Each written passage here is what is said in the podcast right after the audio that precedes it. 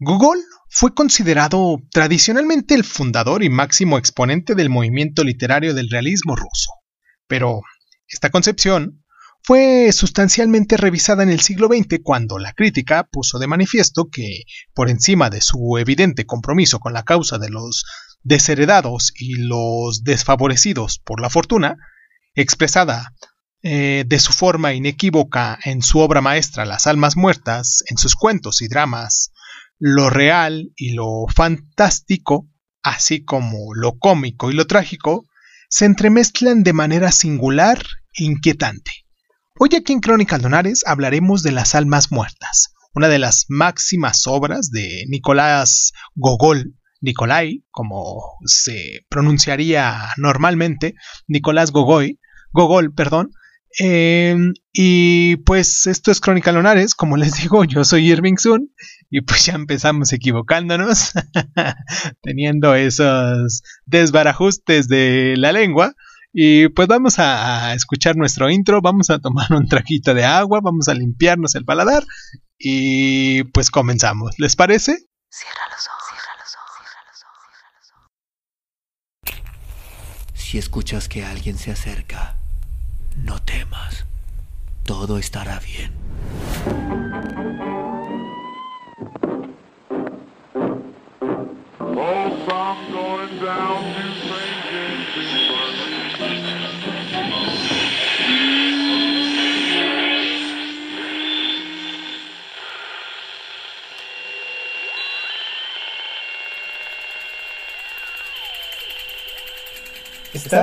Estás escuchando, Crónica, Crónica, el lugar, donde, donde, donde tus oídos. Bienvenido. Nikolai Vasilievich Gogol nació en Sorochinsky, en Ucrania, en el año de 1809 en el seno de una familia acomodada de pequeños terratenientes, lo que le proporcionó, como a muchos de nuestros escritores de los cuales hemos hablado anteriormente, una esmerada mm, educación y una posición económica que le permitió trasladarse a sus expensas a San Petersburgo, que era el máximo centro intelectual de su época, para abrirse camino como escritor, vocación que sintió desde su primera juventud. De esta forma, mm, pudo costearse la edición privada de su primera obra, llamada Hans eh, Kutzenharten, eh, un poema escrito antes de los 20 años mm, y la nula repercusión del mismo le hizo toparse con la realidad y buscar trabajo en la administración. Cuatro años después, ya en 1831, publicó su primera parte de mm, su libro, eh, bueno, de su obra llamada Las veladas de Vicanca, una colección de relatos basados en el folclore de su tierra natal, que nos refleja un mundo fantástico e idílico que gozaron de eh, mucho aprecio por los lectores que había en curso. Su éxito, confirmado un año después con la publicación de su continuación, también le abrió las puertas del mundo literario y el trato con autores consagrados como Pushkin, y entre muchos otros. Gogol había encontrado la estabilidad profesional y poco después pudo abandonar su empleo burocrático y comenzar a impartir clases en un instituto y literatura explotando su venta de narrador. Ya en 1835 publicó dos nuevas colecciones de relatos, Arabescos y Migoront, a la primera pertenecen una serie de sus primeras obras maestras, que se llamó La perspectiva de Nevsky, y la segunda del celebérrimo cuento o novela, eh, una pequeña novela corta llamada Taras Bulba, que narra la historia del caudillo cosaco que, tras presenciar escondido entre la multitud el suplicio sufrido por sus hijos a manos de los polacos, jura venganza y logra el levantamiento de todas las hordas cosacas contra sus opresores. Sus relatos de, del periodo, agrupados posteriormente bajo el título de Cuentos Petersburgueses, constituyen un verdadero retablo social de la vida cotidiana de San Petersburgo desde una perspectiva crítica. La gran ciudad, en apariencia elegante y cosmopolita, escondía en su trasfondo un mundo terrible en el que las personas humildes sufren sin esperanza la dureza de una exigencia precaria y sobreviven a duras penas en condiciones extremas. Entre estos relatos destacan El abrigo, un cuento aparentemente humorístico en cuyo fondo a, a contraluz hay un desgarrador drama humano.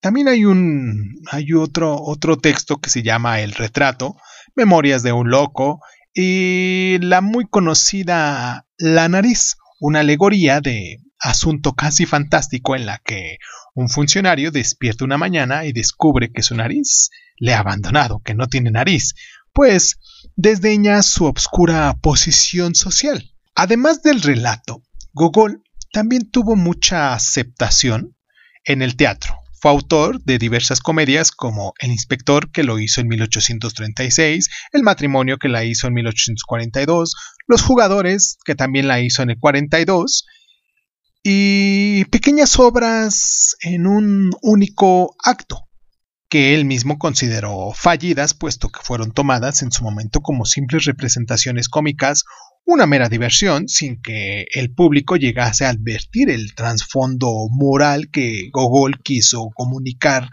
en ellas. Esta circulación le provocó una crisis creativa que le condujo a abandonar el país y a viajar por eh, varios países de Europa y ya instalado en Roma comenzó a trabajar en la que sería su gran obra maestra, la novela de la cual hablaremos en nuestro siguiente bloque, Las almas muertas. Y pues, antes de que pasemos a nuestro bloque, recuerden que se pueden comunicar con nosotros en Crónica Lunares Zoom, así de ese modo, Crónica Lunares Zoom, en Facebook, en Instagram, en YouTube, y nos pueden descargar en las diferentes plataformas de audio y de podcast que pudiesen conocer ustedes o que tuviesen a la mano.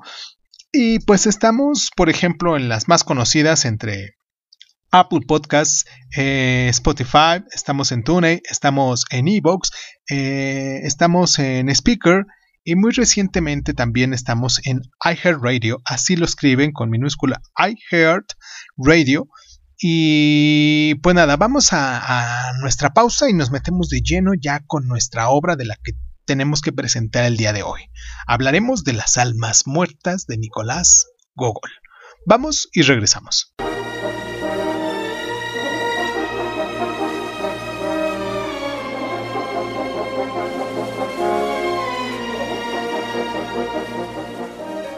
La trama de esta novelita es sencilla. En la Rusia zarista accedían a las asignaciones de nuevas tierras aquellos propietarios que poseyeran un número determinado de almas, es decir, siervos de la gleba. El avispado Pavel Ivanovich Chichikov, para obtener este privilegio, recorre los territorios comprando a otros propietarios almas muertas, es decir, siervos que hubieran fallecido después de la elaboración del último censo para incrementar el número de los que ya se posee y así acceder a este beneficio. Esta es la excusa que permite a Gogol tratar una vasta panorama social de la Rusia rural y provinciana y sobre todo presentar una amplia galería de personajes, los propietarios con los que se con los que el protagonista negocia la tétrica compra, que constituye un amplio repertorio de las más diversas condiciones y caracteres humanos. Por lo general, en su vertiente más abyecta, personajes abúlicos, codiciosos, suspicaces, borrachos, avaros, calculadores. Chichikov ha establecido su centro de operaciones en una pequeña ciudad de provincias donde se hace pasar por un personaje pudiente y poderoso y recibe la adulación interesada y la sumisión de todo su vecindario. Pero el engaño es difícil de sostener y cuando la estafa está a punto de ser sacada a la luz y Chichikov desenmascarado, eh, este debe poner tierra de por medio de forma precipitada.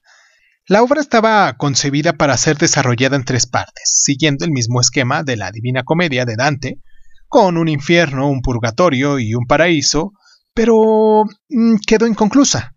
Gogol tan solo completó la primera de ellas, la que presenta los aspectos más negativos de la Rusia de su época, y aunque escribió parte de la segunda, eh, la destruyó poco antes de su muerte.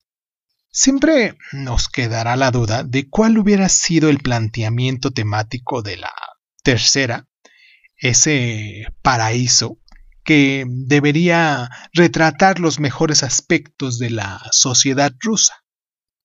Vamos a hacer nuestra pausa a continuación. Espero que se tomen el tiempo para buscar esta novelita.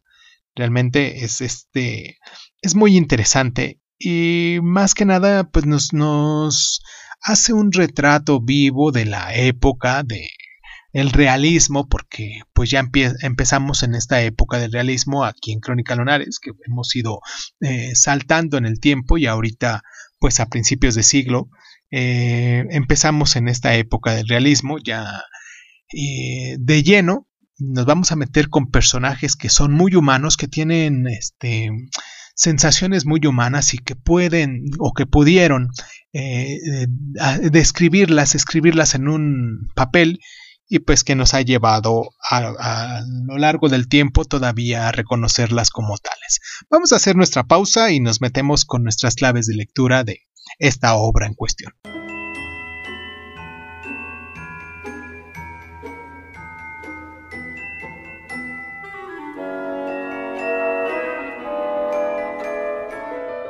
Cuando Gogol acometió su escritura, se hallaba sumido en una profunda crisis espiritual dominado por el pesimismo existencial, por lo cual no es extraño que la imagen que transmite de la Rusia de su tiempo esté cargada de negras tintas. De los muchos personajes que aparecen en la obra, casi ninguno se salva. Todos ellos carecen de fe en la humanidad y, aun en su propio destino, viven sometidos al imperialismo supremo del beneficio propio y son esclavos del dinero.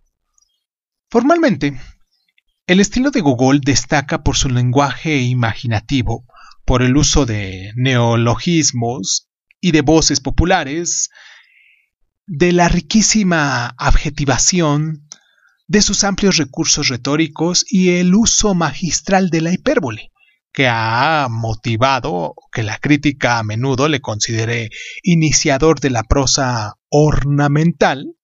Las almas muertas fue recibida con, una, con un gran entusiasmo, dándose la paradoja de que le gustó por igual tanto a los eslavófilos como a los occidentalistas, pese a sustentar doctrinas tan antagónicas.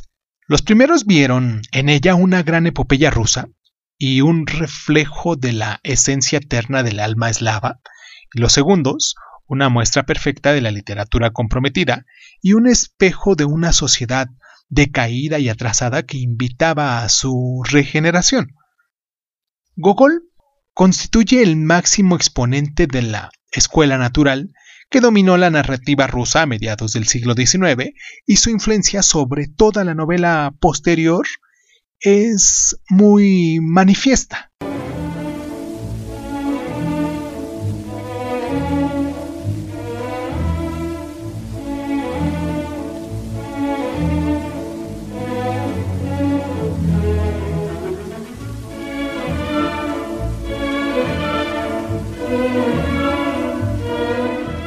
Cuando Gogol inició la escritura de la segunda parte de Las Almas Muertas, en su interior se había producido una importante transformación. Su convicción de que la tarea del escritor debía asumir una función redentora y ejercer una función benéfica sobre el espíritu de sus lectores fue lo que le condujo a destruir en 1845 los pocos capítulos que llevaba escritos y a emprender tres años después una peregrinación a Tierra Santa, sumido en una crisis mística que cada vez le acercaba más a una adhesión inquebrantable a la fe cristiana. La crítica que le había ensalzado sin tasa como el más alto exponente de la escritura independiente, reaccionó ante esta transformación acusándolo de defender a la Iglesia Ortodoxa y al régimen zarista y tornando las antiguas alabanzas en severas críticas.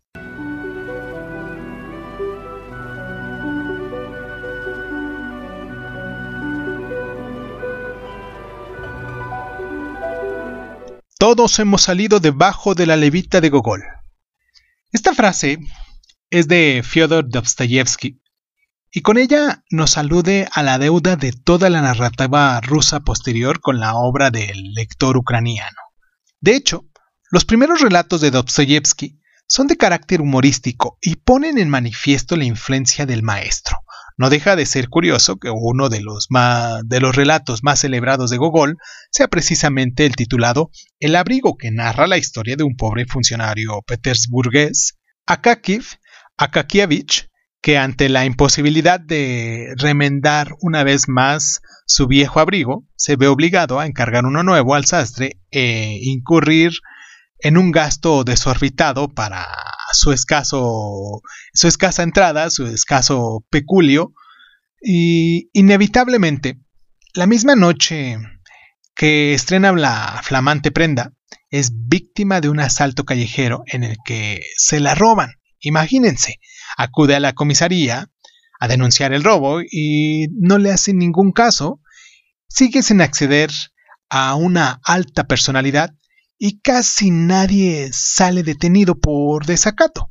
Al final de esta obra, El abrigo, eh, muere consumido de fiebre y tristeza, y poco después un extraño espectro comienza a aparecer por las noches heladas en San Petersburgo, preguntando por su abrigo robado. Es un relato humorístico con un trasfondo de conmovedor patetismo y una, una dura crítica social.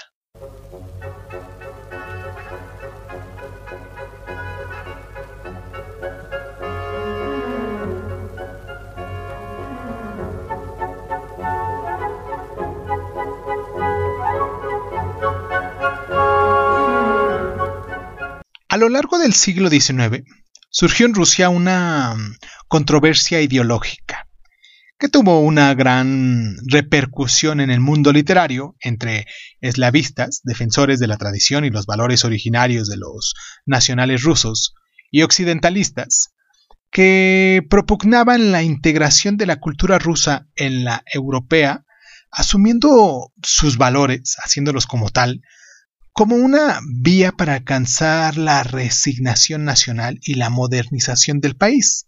El crítico literario Vissarion Belinsky fue un decidido defensor del occidentalismo a través de sus colaboraciones en dos revistas más influyentes que había en su época, Anales Patrios y El Contemporáneo, esta última fundada por, por Pushkin. Su crítica literaria no sería fundamental para la orientación de una novela rusa decimonónica. Entre otras cosas, fue el descubridor de Dostoyevsky y quien mejor interpretó la obra de Gogol, a quien consideró el máximo exponente de la escuela naturalista. En esta línea, eh, escribió otro autor cuya obra queremos también recomendar aquí en Crónica Lonares, llamado Alexander Herzen, y él vivió gran parte de su existencia en Londres, donde mm, asimiló las doctrinas de Saint-Simon y de Flourier y conoció personalmente los movimientos revolucionarios del medio siglo. Su novela, ¿De quién es la culpa? es la primera que incorpora a la narrativa rusa la crítica social y el compromiso revolucionario con los desfavorecidos. También queremos recomendar en esa línea la lectura de la novela ¿Qué hacer? de Nicolás Chernikevsky. Ay, qué nombrecitos tienen acá con los rusos, ¿no? Pero, en fin, espero que hayan disfrutado, espero que tengan la posibilidad de conseguir estas obras si es que les gustan las almas muertas o ya lo leyeron. Y si no, pues los invito a que lo hagan. Y si ya lo leyeron, pues que busquen estas obras que son muy similares en cuestión de temporalidad y también en cuestión de, de rasgos de coincidencias sociales de la época rusa Y pues nada, les mando un abrazo muy caluroso. Eh, recuerden que a continuación, como cada lunes, tenemos nuestra parte de Pedro Páramo. Ya vamos en la parte número 49. Espero que este pues hayan ido escuchando todas y cada una de estas partes, porque al final a lo mejor hacemos una pequeña reunión de todas estas partes y pues ya lo lanzamos o lo publicamos como todo el libro completo, claro. Pero mientras, pues cada lunes hemos estado haciendo. aquí hemos estado dejando aquí en el programa pues estas partes de, de Pedro Páramo. Un libro muy interesante también, por cierto, que nada le, le queda de ver a los rusos por cuestión del sentimiento y el existencialismo y también en cuestiones de la humanidad que se presenta, ¿no? Esa crítica social. Pero en fin, eh, siendo 27 de junio del año del Señor 2022, les mando un abrazo, yo soy Irving Sun, esto es Crónica Lunares y los espero la próxima semana para hablar de Crimen y Castigo de Fyodor Dostoyevsky. Ya que estamos con los rusos, pues vamos a seguir con los rusos. Un abrazo muy fuerte y pues nos escuchamos la próxima semana. Bueno, me escuchan la próxima semana y pues muchísimas gracias. Y pues muchísimas gracias por estar.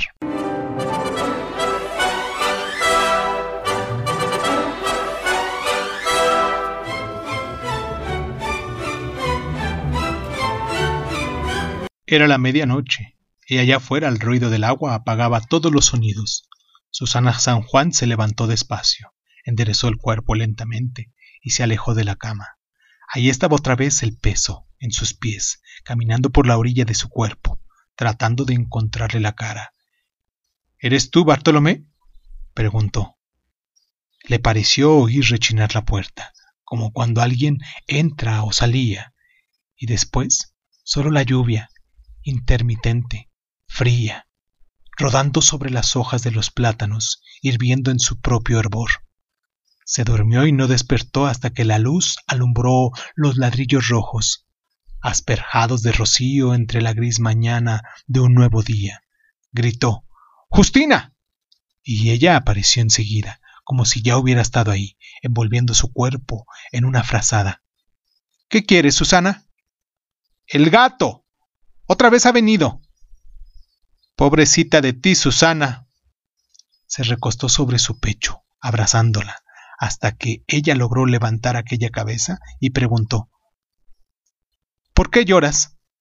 Le diré a Pedro Páramo que eres buena conmigo. No le contaré nada de los sustos que me da tu gato. No te pongas así, Justina. Tu padre ha muerto, Susana.